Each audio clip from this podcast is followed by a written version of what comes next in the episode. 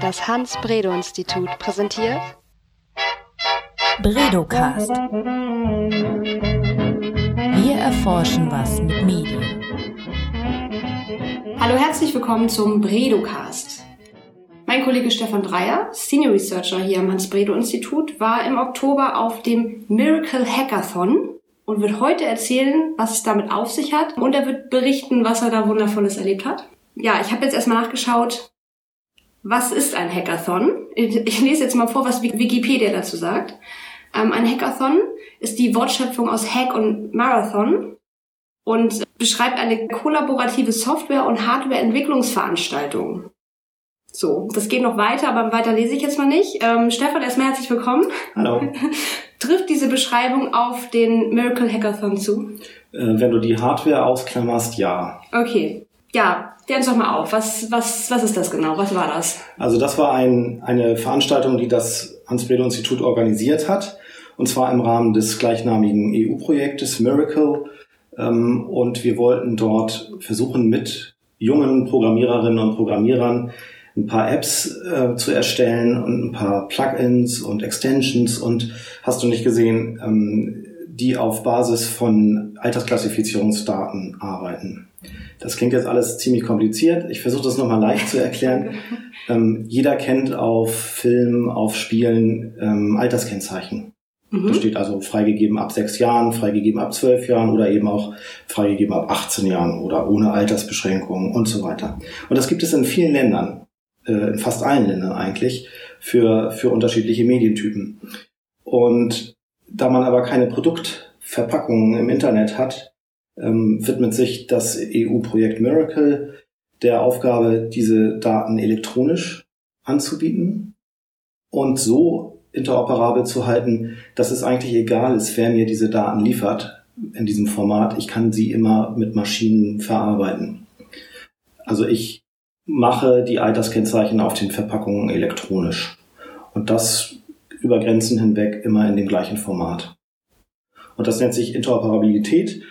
Und in dem EU-Projekt haben wir schon sehr viele Daten in dieser Form interoperabel gemacht. Und nun ging es darum, den Mehrwert zu zeigen. Was kann man eigentlich mit interoperablen Altersdaten, Altersbeschränkungen eigentlich machen? Und da haben wir diesen Miracle Hackathon gemacht in Brüssel letzten Monat. Und ähm, das war toll. Okay. Und habt ihr, also ihr habt ausprobiert, was man mit diesen, ähm, wie, wie war das Wort? Inter? interoperable. interoperablen Daten machen kann. Also das war das Ziel des, der Veranstaltung. Okay. Und was, ähm, was bedeutet die, dieser Zusatz Miracle dann genau? Also das kommt von dem Projekt? Das ist ein Akronym, genau. Ja. Das ist ein Akronym für einen sehr langen Projekttitel, mhm. der da heißt Machine Readable and Interoperable Age Classification Data in Europe. also maschinenlesbare und interoperable Alterskennzeichen in Europa. Okay, und das ist ein Projekt hier am Institut. Genau, das mhm. Institut ist ein, ein, Projekt aus acht, mit acht verschiedenen Partnern ähm, und das Institut ist untypischerweise dort Projektkoordinator. Das heißt also, wir sind federführend für dieses Projekt. Da sind wir ein bisschen reingerutscht sozusagen. Mhm. Das ist kein typisches Forschungsprojekt, ähm, so wie das Institut das normalerweise macht, sondern in diesem Fall ist es ein sogenanntes äh, technisches Pilotprojekt, ähm, wo man versucht zu zeigen, dass Dinge gehen, von denen viele behaupten, dass sie nicht gehen. Okay. Das klingt wirklich nach Miracle. Ja, deswegen war das Akronym auch so schön. ja, das glaube ich. Wir haben schon mehrfach gedacht, ja. das äh, Projekt kriegt möglicherweise den Preis für den besten EU-Projekt. ähm, ja, aber Stefan, du bist ja hier am Hans-Bredow-Institut ähm, Wissenschaftler eigentlich Rechtswissenschaftler. Mhm. Du hast Jura studiert. Ähm, ich hatte mir so einen Witz ausgedacht, weil ich wollte nämlich wissen, was du auf dieser Veranstaltung gemacht hast, ob du nach dem Rechten gesehen hast, aber den lasse ich jetzt.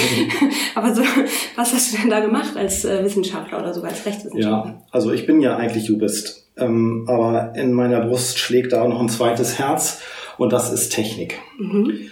Und ähm, ich bin ja auch jemand, der, der sehr stark befürwortet, so Code Literacy schon in der Kindheit und in der Jugend zu lernen und zu verstehen, wie informationstechnische Systeme funktionieren. Äh, wir hatten auch mal ein Code Literacy mhm. ähm. Also ähm, deswegen, ich habe auch ein bisschen Ahnung von Technik und äh, was dieses Projekt brauchte an der Spitze sozusagen, war jemand, der beide Welten kennt, der also die EU-Politik kennt, der die Regularien kennt und die unterschiedlichen Regelungsrahmen in den Ländern, die teilnehmen, ähm, wenn es um Altersbeschränkungen geht oder Alterskennzeichnung. Und gleichzeitig brauchten wir aber auch jemanden, der weiß, was eine API ist oder äh, eine Schnittstelle oder wie Datenmodelle aussehen oder äh, W3C-Spezifikationen und Standards. Und deswegen war die Wahl am Ende dann auf, auf mich gefallen. Ähm, das heißt aber nicht, dass ich dieses ganze Projekt irgendwie ver komplett verinnerliche, sondern natürlich gibt es Teile, wo dann Datenbankingenieure oder IT-Leute aus den anderen Partnerinstitutionen eben echte Experten sind, wenn es dann darum geht, Code zu produzieren, Daten interoperabel zu machen. Da bin ich dann sozusagen raus. Da kann ich nur sagen, was das Projekt braucht und die müssen das dann implementieren in, in Code. Mhm. Und die äh, Partner, ähm, wer, wer, wer ist das so? Das ist eine ganz bunte Mischung. Wir haben ähm, sehr traditionelle Klassifizierer dabei, also Kla Stellen, die Altersbewertungen herausgeben, meistens im staatlichen Auftrag. Äh, zum Beispiel in Großbritannien ist das die BBFC. Das ist der Filmklassifizierer im Prinzip seit über 100 Jahren in Großbritannien. Ähm, wir haben PEGI dabei, also die große äh, europäische Spielebewertungsstelle. Und ähm, aus den Niederlanden das NICAM-Institut, ähm, das für das dortige Kalkweiser-System verantwortlich ist, was also auch Spiele äh, Fernsehen, Video, Filme und so weiter dann altersklassifiziert. Das sind so diese traditionellen Klassifizierungsstellen. Die haben eben schon seit vielen, vielen Jahren Bewertung vorgenommen. Die haben Daten mhm. in großen Datenbanken. Und die wollten wir für dieses Projekt gerne haben, weil die die öffnen können in diesem Miracle-Format, äh, damit man sowas wie eine kritische Masse hat an Bewertungsdaten, mit denen man dann arbeiten kann. Dann gibt es mh, zwei ungewöhnliche Partner sozusagen. Das ist zum einen die FSM hier aus Deutschland, das ist eine Selbstkontrolle, die selber gar keine Altersbewertung in der Form vornimmt, als dass es irgendwie Alterskennzeichen im Internet vergibt. Ähm, aber die ist daran beteiligt gewesen, sozusagen diesen HDE-Standard, den es in Deutschland gibt, äh, elektronische Alterskennzeichen im Internet als Spezifikation mitzuentwickeln. Und deswegen haben die in, in dieser in diesem äh, Projekt die Rolle, das äh, mitzudenken, wie das eigentlich mit HDE aussieht in Deutschland und wie man die vorhandenen Daten, die es in Deutschland schon gibt, in, an der Stelle dann fruchtbar zu machen. Und die anderen ungewöhnlichen Partner ist das Safer Internet Zentrum in der Tschechischen Republik, in, aus Prag. Die sind deswegen ungewöhnlich, weil es dort überhaupt keine Alterskennzeichen gibt, ähm, äh, elektronischer Art. Und deswegen wollten wir gucken, das ist sozusagen der Prototyp eines ersten Kunden von so einem System, äh, der versuchte mit Miracle zum ersten Mal etwas zu implementieren, dort ähm, staatsweit. Und ähm, die letzten beiden Partner sind zwei technische Partner, die beide Filterprogramme anbieten. UseProc aus Deutschland, die das UseProc-Programm anbieten, anerkanntes Jugendschutzprogramm ähm, und Optenet A Lot Optenet aus Spanien, die ähm, auch ein Filter, eine Filtersoftware anbieten, allerdings auf Infrastrukturebene. Also das heißt, wo man bei UseProc sich eine Software zu Hause installiert als Elternpaar, um die Inhalte, die die Kinder auf dem Rechner sehen können, auszufiltern, äh, macht das bei A Lot Optenet der Internet Service Provider. Das heißt also, ich kann dann sozusagen meine sämtlichen Geräte, die über meinen Internet-Account laufen, dann über deren Filter schicken. Ich bin jetzt nicht der Riesenfreund von, von Filterungen, aber die Forschung, die wir hier am Institut machen, hat gezeigt, dass es eben einen signifikanten Anteil von Eltern gibt, die sich eine, eine Filtersoftware wünschen für ihre Medienerziehung. Und wenn es um Altersklassifizierung geht und interoperable Daten, dann sind Filterprogramme im Prinzip das, was sich aufdrängt, was man dort als, als Produkt dann benutzt, weil man, wenn man nur deutsche Altersklassifizierungsdaten hat, eben viel weniger hat, als wenn man Altersklassifizierungsdaten von 18, 20, 40 Altersklassifizierern zusammentut. Mhm. Die Information wächst, also ich weiß viel mehr darüber Bescheid, um welchen Medieninhalt es sich handelt, wenn ich alte, all die Altersklassifizierungsdaten zusammenpacken kann, aggregieren kann und dann auch aggregiert auswerten kann. Das sind so diese typischen und untypischen Projektpartner in, in dem Miracle-Projekt. Mhm. Und äh, nochmal zurück zum Hackathon. Was habt ihr denn da entwickelt? Gab es irgendwie einen Output, der, der sich jetzt sehen lässt? Ähm, ja, sehen lassen auf jeden Fall. Ähm, das, waren, das waren alles Demos, die die da gemacht haben. Mhm. Ähm, aber vom letzten Gedanken kommt, also Filtersoftware, wie gesagt, ist eine relativ sich aufdrängende Anwendung, aber wir wollten den Hackathon machen, um uns überraschen zu lassen. Was kann man denn eigentlich noch machen aus interoperablen Daten? Und ähm, das haben die Teams, die sich dort geformt haben, auch gut hinbekommen. Wir hatten also am Ende ähm, 18 Entwicklerinnen und Entwickler vor Ort und die haben dann ihre Ideen vorgestellt in einem Pitch und die besten Ideen wurden dann sozusagen in Teams gepackt, die sich dort vor Ort geformt haben. Ein, zwei von den Teams wussten auch schon, dass sie zusammenarbeiten werden. Ähm, und dann ging es los. Dann haben diese Teams angefangen, äh, Code zu produzieren, Benutzeroberflächen zu produzieren und die Verbindung zu den Miracle-Daten herzustellen und das alles in ein Gesamtpaket zu packen. Und das Ganze lief äh, knapp 48 Stunden. Wir hatten zwei Tage für diesen Hackathon und von Montagmorgen bis Dienstagabend hatten die Entwickler Zeit, diese Apps dann zusammenzustellen. Ohne Schlafen? Äh, teils, teils. also die, einige Teams, je nachdem wie weit sie waren, auch am Montagabend, haben sich äh, einige noch auf den Weg in die Brüsseler Innenstadt gemacht äh, und sind dann am nächsten Morgen um 6 Uhr wieder aufgeschlagen. Andere Teams haben durchgearbeitet. Mhm. Und am Dienstagabend wurden dann diese acht Teams nochmal nach vorne gebeten und die hatten dann jeder ein paar Minuten Zeit, um ihre App vorzustellen. Was haben sie für ein Produkt oder für einen Service ähm, oder für ein Plugin da produziert? Wo ich überrascht war, war, dass tatsächlich alle auf die Altersbeschränkung ihre App zentriert haben. Okay. Das hätte nicht sein müssen und das haben wir auch nicht verlangt. Es mhm. ging nur darum, dass sie mit den Daten arbeiten. Und in den Daten stehen nicht nur Alterskennzeichen, sondern da steht auch zum Beispiel, von wann die Bewertung ist. Da steht auch drin, ähm, ob es andere Inhalte oder andere problematische Inhalte in dem Medienangebot gibt. Zum Beispiel, ob da Sexualität drin vorkommt, Gewalt, äh, Hate Speech oder Rassismus oder dergleichen. Ähm, auf, die, auf diese Attribute sind die gar nicht eingegangen. Mhm. Auch nicht zum Beispiel, ähm, man hätte auch nur mit den Metadaten arbeiten können. Also wer ist ein Regisseur von einem Film gewesen oder sind die Versionen aus unterschiedlichen Ländern von einem Film unterschiedlich lang? Gibt es also in jedem Land unterschiedliche Schnittfassungen? Das hätte man auch machen können. Das hätte mit Jugendschutz sozusagen gar nichts zu tun gehabt. Aber nein, die sind alle auf die Altersbeschränkungen gegangen, weil sie offenbar alle das Gefühl hatten, dass dort eine Nachfrage besteht. Also das ist eine, eine App, die jemand benutzen kann, weil er den Vorteil sofort erkennt. Und die acht Apps, die die vorgestellt haben, waren ganz unterschiedlich.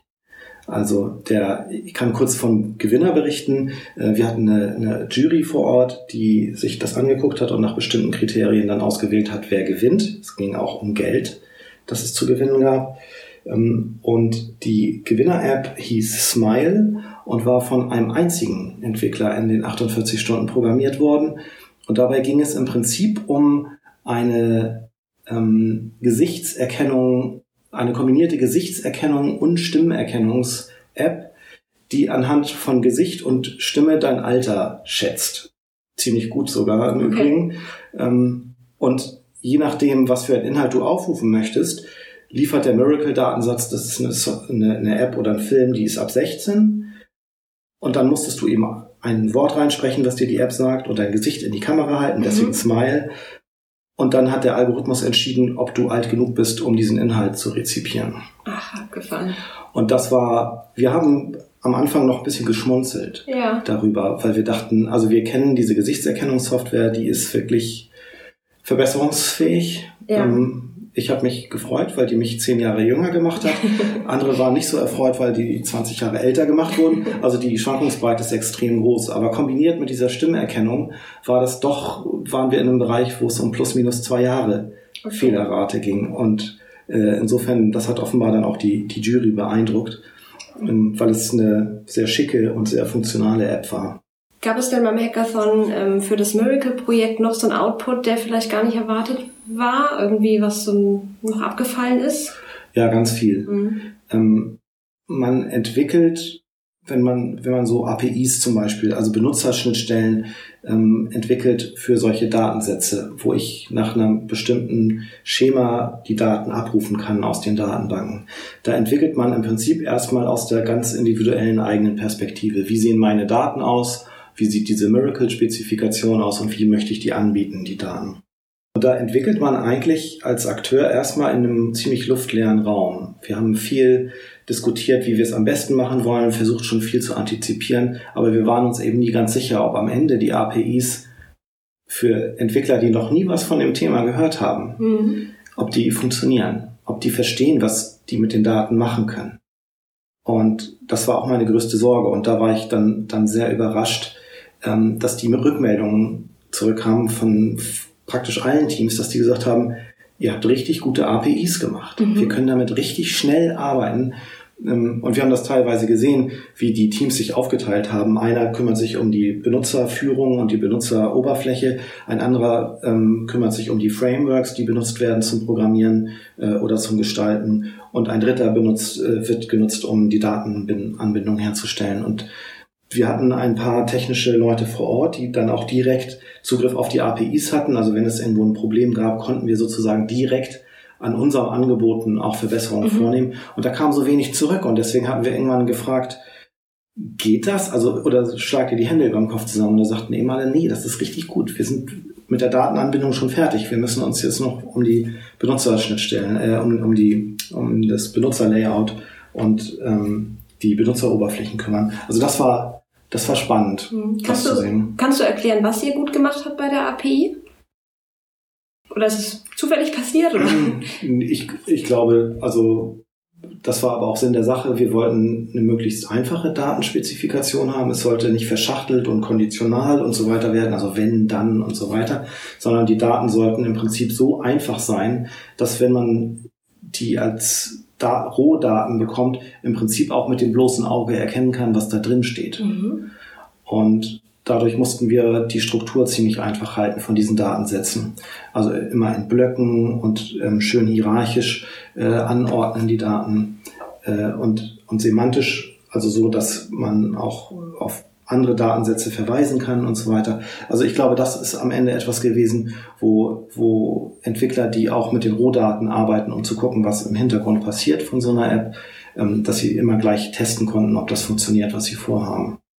Das war glaube ich, eins. Und ansonsten ähm, haben wir uns versucht, ja an, an Spezifikationen, die es gibt, zu halten, so dass wir jetzt nichts Neues, Proprietäres machen, sondern ähm, äh, das sind im Prinzip XML-Daten, die von einem XML oder XSD-Vokabular gesteuert werden dass jeder, der da mit sowas schon mal zu tun hatte, weiß, wie, da, wie das läuft. Mhm. Also das war, deswegen mussten wir die gar nicht thematisch lange vorbereiten, sondern die haben verstanden, es geht irgendwie um Altersbewertungen und das sind Daten dazu und die, ich bekomme die in, in XML und ich kann mir das, ähm, die, diese Schema-Definition kann ich mir angucken. Vorher, die wussten also im Prinzip, was auf sie technisch zukommt.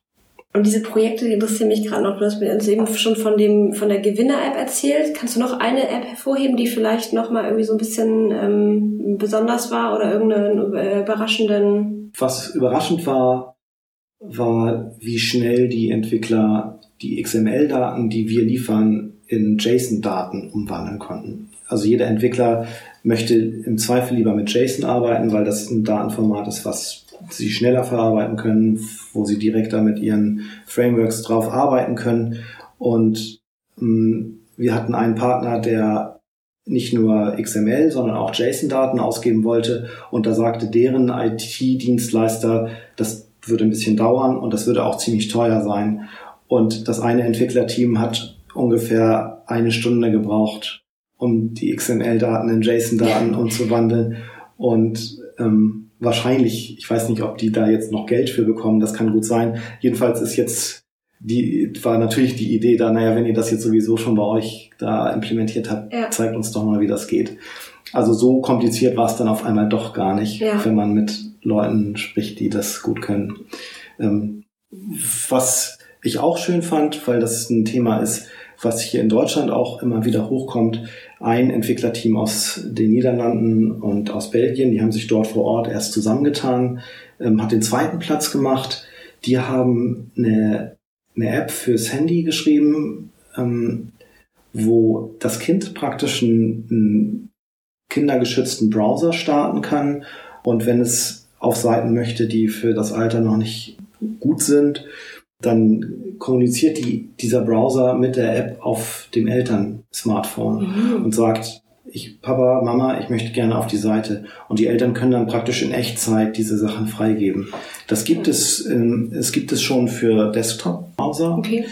Dazu müssen aber eben beide Elternteile oder also ein El das Elternteil und das Kind müssen beide Desktop-Browser benutzen. Mhm. Aber wir alle wissen, dass das zu abnimmt, die Art und Weise der Nutzung, sondern dass das Kind mobil unterwegs ist und die Eltern ihr, ihr Handy immer dabei haben.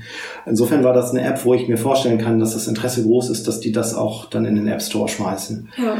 Was ähm, unsere Kollegen hier, die Medienpädagogen am Institut immer sagen, dass es nicht darum geht, Sachen zu filtern, damit das Kind da nicht rankommt und die Eltern haben ihre Ruhe, mhm. sondern dass es darum geht, die erwünschten Webseiten, die möglicherweise ähm, nicht geeignet sind für das Kind, die zum Thema in der Familie zu machen. Und dafür war diese App, das konnte man also schon bei den Demos sehen, super geeignet. Also die Frustration über eine Filterung ist an der Stelle vielleicht nicht so groß wie bei Blockadeprogrammen, die einfach nur sagen, du kommst nicht weiter, tschüss.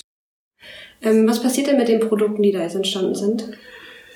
Die bleiben, also die Rechte an diesen Sachen bleiben bei den Entwicklern. Das war von vornherein so gewollt, weil mhm. wir gucken wollten, dass wenn eine gute Idee entsteht, dass man die mit den möglichen Kunden dann sozusagen in Kontakt bringt. Also Miracle selbst ist kein Produkt, sondern das ist ein offenes Vokabular, ein Datenvokabular, so dass wir jetzt auch keine Produkte vermarkten wollen oder so. Aber wir können eben die richtigen Leute in Kontakt bringen miteinander. Und das tun wir derzeit. Ähm, die Smile-App ist äh, in der Hinsicht eine, eine spannende Geschichte, weil ähm, sie im Prinzip ein, also als Gimmick super, super läuft, aber als Eltern möchte man die App nicht da drauf haben, weil man ja weiß, wie alt das Kind ist. Mhm, stimmt, ja. ähm, also sowas eignet sich zum Beispiel für öffentliche Bibliotheken oder sowieso öffentliche Terminals. Also da werden wir eine An Anwendungsmöglichkeit noch, noch für finden mhm. müssen. Die erschließt sich nicht sofort. Aber so etwas, wie ich eben sagte, wie, wie der Family Browser da, ähm, das sind tolle Sachen. Dafür findet man möglicherweise in der Industrie auch Interessenten, die sagen, genau das ist eine App, die wir unseren Kunden anbieten wollen. Also da sind wir zurzeit am Vermitteln zwischen den Entwicklern und den möglichen äh, Interessenten. Okay, cool. Ähm, wie seid ihr denn auf die Entwickler eigentlich gekommen? Die sind auf uns gekommen. Okay. Wir haben eine Agentur äh, zur Hilfe gehabt, die Bewerbung, die die Werbung für ähm, den Hackathon gemacht hat und das Marketing, mhm. weil man im Prinzip einen richtig guten Draht braucht zu den Developer-Communities. Und das können wir als Forschungsinstitut jetzt nicht von uns behaupten.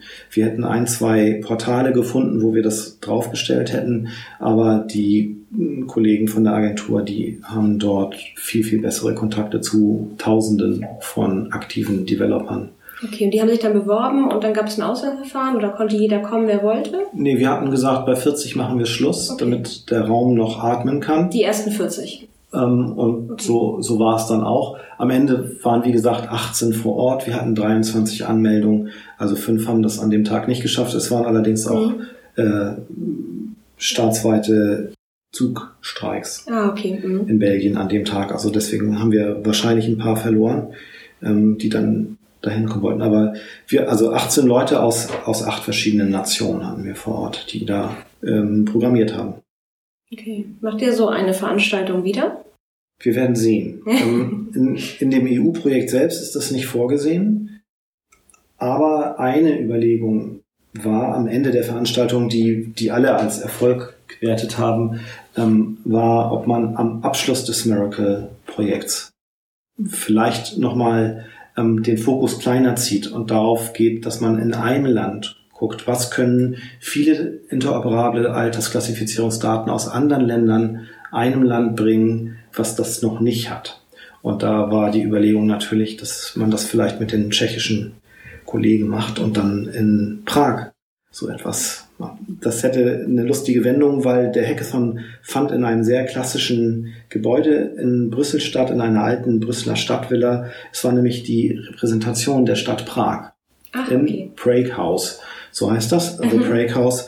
Und das war das war toll, weil ähm, wir in sehr, sehr alten Mauern dort saßen mit sehr barocken, klassischen ähm, Wänden und Kaminen und ähm, sehr, sehr vielen schönen äh, dekorierten klassischen Interieurs. Und wir saßen dort mit den, mit den Laptops und haben im Prinzip an sehr, sehr modernen Geräten gesessen und sehr, sehr modernen Code geschrieben. Mhm. Also das war, das war toll. Aber vielleicht kann man dadurch auch diese Freundschaft und die innige Verbundenheit mit Prag auch noch verlängern äh, und eine zweite Runde machen. Ja, cool. Habt ihr Fotos gemacht? Kann man das irgendwie bestaunen, was ihr da gemacht habt? Ja, ganz viel. Ja. Ähm, wir müssen das noch ein bisschen dokumentieren. Ich habe aber schon mal zwei Storyfies auf die Miracle-Website gepackt, wo man ein bisschen nachvollziehen kann, was wir da 48 Stunden lang gemacht haben. Cool, das verlinken wir dann unter dem Podcast auf jeden Fall. Ja, also ich, ich bin begeistert. Es klingt spannend. Und zwar bin ich ja so begeistert. Ich wäre irgendwie, ich weiß gar nicht warum, ich wäre irgendwie gern dabei gewesen. Also irgendwie fasziniert mich das auch gerade. Hast du noch irgendwas, was du erzählen möchtest oder?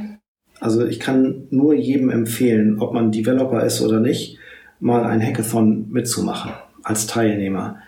Ähm, das ist eine, eine einmalige Atmosphäre, weil sich dort Leute treffen, die ganz unterschiedliche Perspektiven auf App-Entwicklung haben. Da sind die Coder, die richtigen Developer, die, die in ihren Frameworks sprechen ähm, und unglaublich strukturiert vorgehen, ähm, wenn es darum geht, eine, App fertigzustellen. Dann gibt es ähm, Leute, die sind grafisch ganz toll unterwegs und die sagen, wie müssen wir eigentlich eine Benutzeroberfläche bauen, damit der Benutzer das einfach hat und auch intuitiv versteht, wie er das benutzen kann. Also vollkommen andere Logik eigentlich. Ähm, und dann gibt es da die Dritten, die eigentlich beides nicht so gut können, aber entweder den Blick für das große Ganze haben oder einfach richtig gute Ideen. Mhm. Wie, funktion wie müssen wir etwas bauen, damit es funktioniert? Was könnte gefragt sein auf Nutzerseite? Und wenn diese drei Typen von Menschen zusammenkommen in einem Team, dann entsteht etwas, fand ich jedenfalls magisches. Die, es war, die brauchten ganz oft gar nicht zu kommunizieren, sondern nur beim Blick auf Entwürfe zum Beispiel oder auf einen Bullet Point oder einen Claim oder so etwas, war sofort klar, in welche Richtung die marschieren. Also es, natürlich gab es immer wieder kleine Diskussionsrunden da, es war immer so stilles Gemurmel, aber, aber es vor allen Dingen wurde unglaublich konzentriert gearbeitet. Und das war das Zweite, was, was ich toll fand an dieser Atmosphäre, dass man im Prinzip einen Ort hat, der nur darauf ausgelegt ist, dass schlaue, kreative Menschen eine App erstellen können. Also da, es war immer Essen da, es waren immer Getränke da, es war immer Strom und WLAN da. Mhm. Es war, also, es war nur darauf ausgerichtet, dass die in Ruhe alleine oder dann auch wieder zusammen mit dem Team entwickeln können. Und das war unglaublich toll, weil man daran gesehen hat, wie, wie so ein wie so eine Infrastruktur außenrum um so eine Veranstaltung es äh, Leuten ermöglicht, halt ihre Fantasien relativ schnell zu verwirklichen. Es klingt wirklich fantastisch. Ich möchte, ich möchte dabei sein, wenn wir es nochmal machen. Ja, du hast doch auch immer gute Ideen. Dann kannst du mal als Super-Innovator auf ein Hackathon gehen und deine Ideen damit denken. Also auch wenn ich nicht programmieren kann, kann ich sozusagen Teil des Teams sein und ähm, diesen kreativen Part übernehmen. Oder genau. Okay, alles klar. Also ja. von den 18 waren 10 okay. echte Programmierer. Ja. Die anderen 8 waren entweder aus dem Designbereich oder eben äh, die, die Brains ja. sozusagen. Ich freue mich jetzt schon drauf. Ich will das unbedingt mal machen. Ich finde das fantastisch. Ich danke dir für diesen Einblick. Vielen Dank, dass du da warst oder ja. ich zu dir kommen durfte. Und ähm, spätestens bis zum nächsten Hackathon. ja, hold on. Bredocast. Wir erforschen was mit Medien.